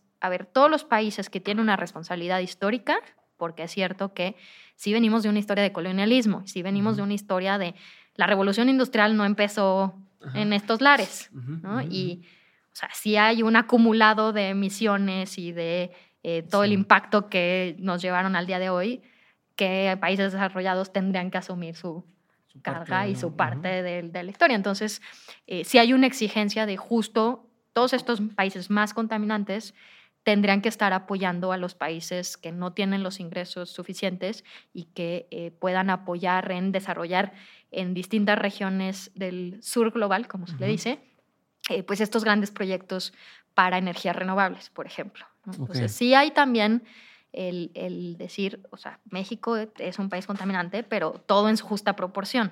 o sea, sí tenemos refinerías. Nuestro país del norte tiene 139. Digo, ¿no? Sí, sí, todo en justa proporción. ¿Te ha tocado abogar por cosas que no estás de acuerdo tú a nivel personal? Sí, pero se puede siempre plantear una argumentación que sea constructiva. Entonces, eh, por ejemplo, en estos temas de decir, ok, no podemos poner una meta eh, ahorita de que no vamos a, usar combustibles fósiles, ¿no? Que a mí me encantaría poder decir, ya, ¿no? Quitemos todos los combustibles fósiles. Imposible, ¿no? Para un país como México, no yo no puedo salir a decir, si México dice que ya se acaban los combustibles fósiles, otra vez, nuestros ingresos públicos dependen de ello y tenemos un trasciendo. Entonces, como de, bueno, pero entonces, ¿cómo podemos construir, ¿no? Pensando que hacia adelante eh, se requiere mayor inversión, entonces que eh, busquemos que para llegar a esa meta, entonces se requieren medios de implementación eh, adecuados y hay que abogar por eso. Ok. ¿Y qué es en tu trabajo actual, qué es de lo que más orgulloso te has sentido? Tenemos un proyecto de empoderar juventudes que se llama Operación COP Juventudes Embajadoras por el Clima, que la idea fue poder darle un espacio eh, en, la mesa de los adultos, ¿no? Porque el cambio climático y toda esta afectación, pues la verdad, quienes van, vayamos de salida, no nos va a tocar estos efectos. Son las nuevas generaciones las que van a sufrir eh, falta de agua, este, temperaturas elevadas, inundaciones, eh, eventos extremos, más, más huracanes y demás. Entonces, sí vemos que es importante que estén en esta toma de decisiones, que, puedan participar, que puedan pedir lo que, lo que va a ser indispensable para su futuro. Entonces, generamos un, llamado abierto a eh, estudiantes entre 18 y 25 años que quisieran eh, trabajar en temas de activismo climático y les preparamos eh, por tres meses en capacitaciones de diplomacia, de diplomacia mental, de temas específicos, para que puedan conocer cómo son estas negociaciones climáticas y luego escogemos a cuatro personas en particular que nos van a acompañar a la delegación, vamos en nuestra tercera edición, y vienen, luego los entrenamos ya, en particular tienen sesiones conmigo una a una como, como jefa negociadora. Y nos los llevamos a la conferencia de las partes de cambio climático, que es el gran evento donde ahora va a ser un evento de 80 mil personas. Es, un donde es un mundial. Es el mundial de cambio climático. Y es Expo Cambio Climático porque hay pabellones con salas y negociaciones y hablan a nombre de México. O sea, van y, hacen lo mismo que hago yo por temas específicos. Van, representan a México, hablan por México, pueden proponer sus ideas, pueden trabajar y les damos esta visibilidad y de poder participar con personas que llevan décadas en esto y que tengan esa oportunidad de realmente incidir en el futuro. Una última pregunta sobre ese tema. ¿De quién viene el... Esta persona va a ir y va a abogar o defender lo que tú quieras México y las posturas de México ¿quién le dice, eso es lo que piensa México? ¿Quién dice, este es nuestro argumento? Se trabaja por varios meses. La Cancillería es la encargada de llevar la política exterior. Entonces, la Cancillería es quien coordina, organiza, prepara y lidera las negociaciones. Pero se hacen rondas de reuniones intersecretariales con todas las dependencias de la Administración Pública Federal que van aportando los elementos técnicos, se discuten, se consensúan esas posturas, se hace una argumentación ¿no? y se, se tiene un documento base. Se hace además consultas con sociedad civil, con otros sectores. Las juventudes participan en todo este proceso, entonces ahí mismo también pueden dar sus ideas. O sea, no, no solo es aquí está, lea usted esto, ¿no? O sea, ellas y ellos pueden opinar y pueden abogar por, por pensamientos. Y ya con toda esa información de Cancillería sacamos como nuestro documento de lineamientos y de ahí le decimos, a ver, esto en estos temas, esto es lo que vamos ahogando. Pero como las negociaciones además son un ente vivo sobre la marcha, muchas veces no estaba en, en texto lo que va Mm. y ahí tenemos durante estos eventos reuniones de delegación donde vienen particularmente, eh, yo funjo como jefa negociadora, entonces en caso que tengan dudas ya la última palabra la tiene Cancillería. Entonces en ese caso yo como jefa negociadora les oriento y les digo esto sí lo puedes decir, esto no lo puedes decir o mejor eh, da estos argumentos. Pero a veces tienes que tomar algún riesgo de decir, ok, me agarraron en curva, Sí. digo esto, ojalá sea lo mejor posible, pero Sí. igual y- Efectivamente, llega un punto en que ya es tu responsabilidad. Entonces sí tienen un grado de responsabilidad importante. Ok. Mm. Camila, ¿cuál ha sido uno de los peores consejos que te han dado en tu carrera o en tu vida? La verdad es que no se me viene nada a la mente que me Sí. digan mal consejo. O en todo caso lo ignoré, ya lo borré de mi memoria. Ok, por el otro lado, ¿cuál ha sido uno de los mejores Ujú. consejos que te han dado? Que confíe en mí misma y que hable más. Y eso me lo dijo otra mujer, que estaba yo arrancando las negociaciones y que me dijo, a ver, los hombres hablan y hablan y hablan y hablan aunque no sepan ni qué van a decir. Y nosotros tenemos, tendremos a ser muy concretas y muy sucintas y no aprovechamos el micrófono. Y si tienes ideas, dilas, o sea, no te contengas, expláyate y tú di todo lo que tengas que decir. ¿Qué opinión tienes que poca gente comparte contigo? Que se puede siempre, a pesar de que eh, un entorno político no es favorable, siempre se puede construir y siempre se puede aportar. ¿no? O sea, la gente tiende a decir que porque ya no coincides con ese partido político o con una persona, entonces eh, ya no tiene sentido empezar. Eh, creo que incluso el tener argumentaciones opuestas siempre genera en mejores resultados y da, da ¿no? mejores este, opiniones cuando incluso tienes un, un debate con, con alguien más. ¿Qué es algo que la gente no sabe de ti que si supiera la sorprendería? Mm, que soy antisocial, sí, que no me gusta la gente. Eh, ¿qué- ¿Cómo recargas pilas? Sí, y estando en un trabajo en el que te obliga a drenarte todo el tiempo, en tu caso, ¿qué te hace volver a levantarte, no caer en una depresión? En el trabajo, hablar con juventudes, porque las juventudes eh, creen todavía, tienen, tienen todavía estos grandes ideales, creen que se puede, y eso siempre, en el trabajo, eso siempre me devuelve pilas, Ujú, y por eso me gusta hacer proyectos con jóvenes, porque creo que sigue habiendo futuro en la humanidad. ujú. Eh, ya en términos personales, la verdad, este, desconectarme por completo y ver películas, leer, o sea, así abstraerme. Ok. Libro, película, documental, serie, pieza de arte, cualquiera, no tienen que ser todos, Ujú. pero que hayan marcado un antes y un después en tu forma de ver el mundo, entender la vida. O te han dejado marcada. Fíjate que había una película que me llamó mucha atención que habré visto en mi adolescencia que se llamaba, pues se llama Brasil, de Terry Gilliam, que era de un burócrata atrapado en, en una especie de, oficina kafkiana. Y que se liberaba de eso. Eh, y que justo era como cómo escapar de la cotidianidad y de la rutina ¿no? y Mm. tratar de ser feliz en un ambiente opresivo. Ok. ¿Por qué te marcó eso?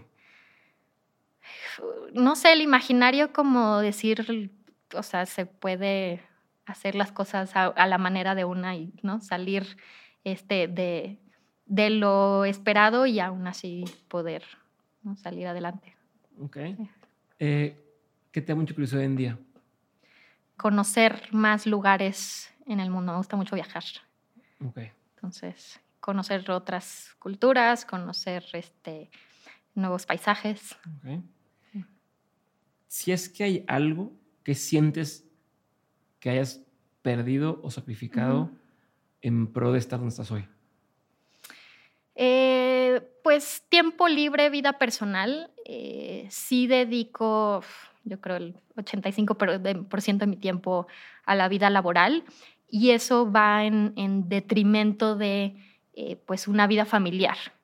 No he decidido yo tener hijos, pero ciertamente el, el querer tener un, espacio de, ¿no? de pareja, de familia, pues sí, es bien complicado porque yo estoy eh, una tercera parte del año fuera de viajes este, y con chamba al tope, entonces sí es muy difícil tener una, una familia estable. ¿Cuál ha sido alguno de los aprendizajes más memorables que te han dejado tus padres? Eh, la disciplina, que con el trabajo se consiguen las cosas que una ambiciona. Disciplina. Okay. ¿Y qué crees que tú le enseñas a tus papás? que se puede eh, tener tatuajes y ser exitosa en la vida. ok. Dicen que, como que los dudaban. O sea, sí, como que, pero, pero ¿qué te van a decir? Y no, ¿cómo van a ver? Y este, o sea, justo mucho que la apariencia eh, les, les pesaba, que podía ser un caso de discriminación. Eh, y, no, ya además ando en los foros con brazo destapado y los se ha vuelto más bien como un superpoder? Sí, me gusta. O sea, siento que me da como empoderar a mí misma y traigo animales, además es la biodiversidad. ¿Significa algo? Son varios animales, entonces sí hay, eh, cada, digo, cada uno tiene luego significados especiales, pero sí siento que ya incluso es como mi marca personal. Ya, sí, sí, es como parte de, es parte de, mi, de mi persona pública. Ok. Eh, ¿Qué consumes? Digo, estás en chinga todo el tiempo, pero ¿qué es lo que sí eh, si se agarra mi celular y te metes a redes sociales, ¿qué es lo que más consumes en el día a día? Me refiero a qué medios, o qué personas, o qué este, eh, cuestiones es lo que en tu día a día. Twitter, porque es eh, por una parte donde me entero de noticias de último momento, donde también publico un poco lo que estoy haciendo de, trabajo y, y, me mantiene al tanto muy rápidamente de lo que está sucediendo.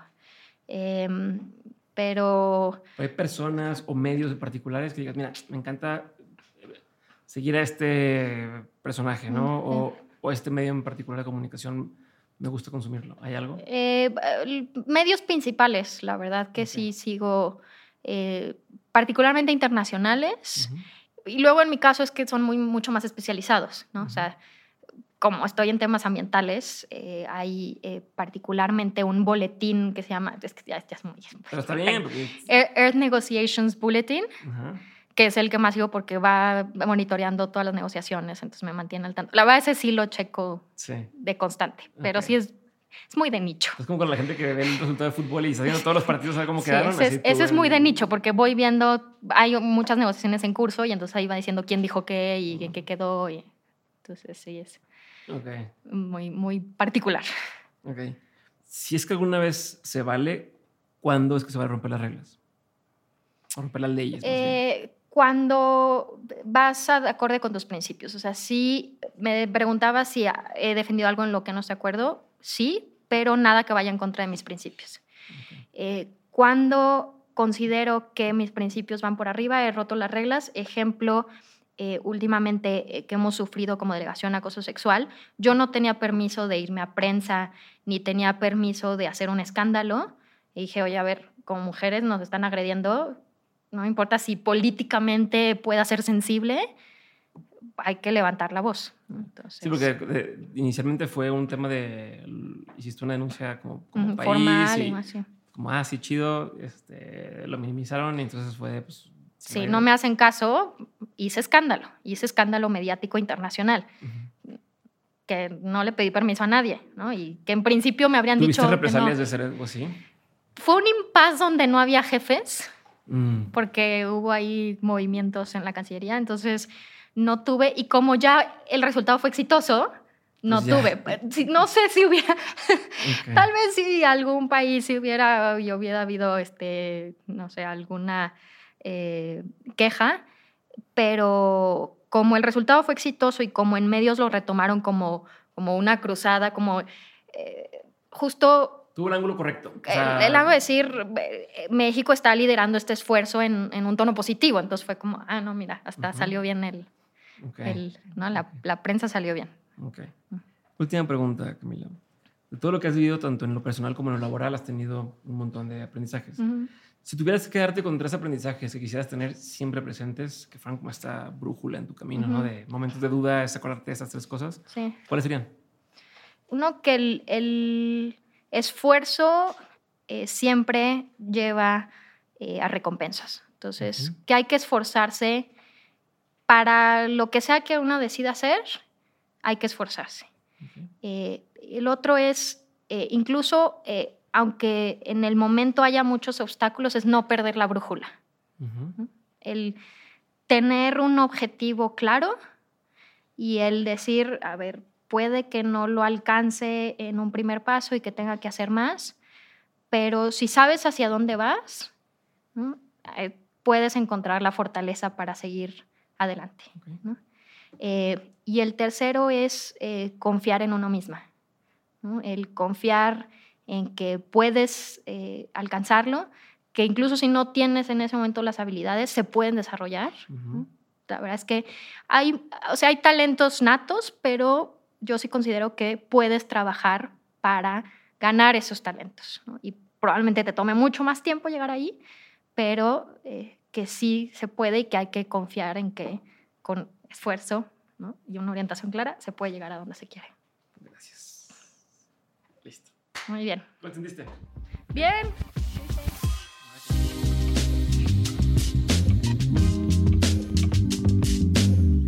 Recuerda compartir este episodio, subir lo que aprendiste a Twitter o Instagram, escribirle un mensaje o etiquetar a los invitados de la semana. También puedes hacer algún clip y subirlo a tus redes sociales. Pero sobre todo, y lo más fácil que puedes hacer, es darle clic a seguir este episodio, o dejar una reseña y regalarnos 5 estrellas en Spotify o Apple Podcast. Cualquiera de estas acciones hacen toda la diferencia. Si te quedaste con la duda de algo, en dementes.mx puedes encontrar las notas de este episodio. Dementes es una producción de Dementes Media.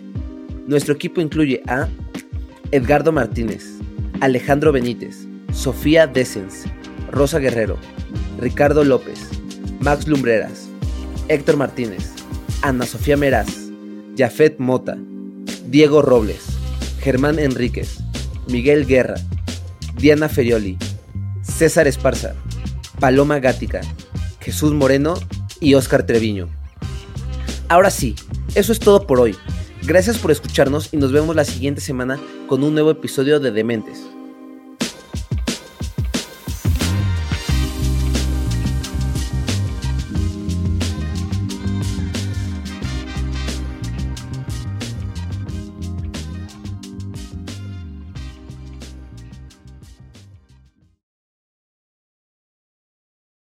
Is Ryan here, and I have a question for you. What do you do when you win? Like, are you a fist pumper? A woohooer, a hand clapper, a high fiver. I kind of like the high five, but if you want to hone in on those winning moves, check out Chumba Casino. At chumbacasino.com, choose from hundreds of social casino style games for your chance to redeem serious cash prizes. There are new game releases weekly, plus free daily bonuses. So don't wait. Start having the most fun ever at chumbacasino.com. No purchase necessary. Group. Void were prohibited by law. See terms and conditions. 18 plus.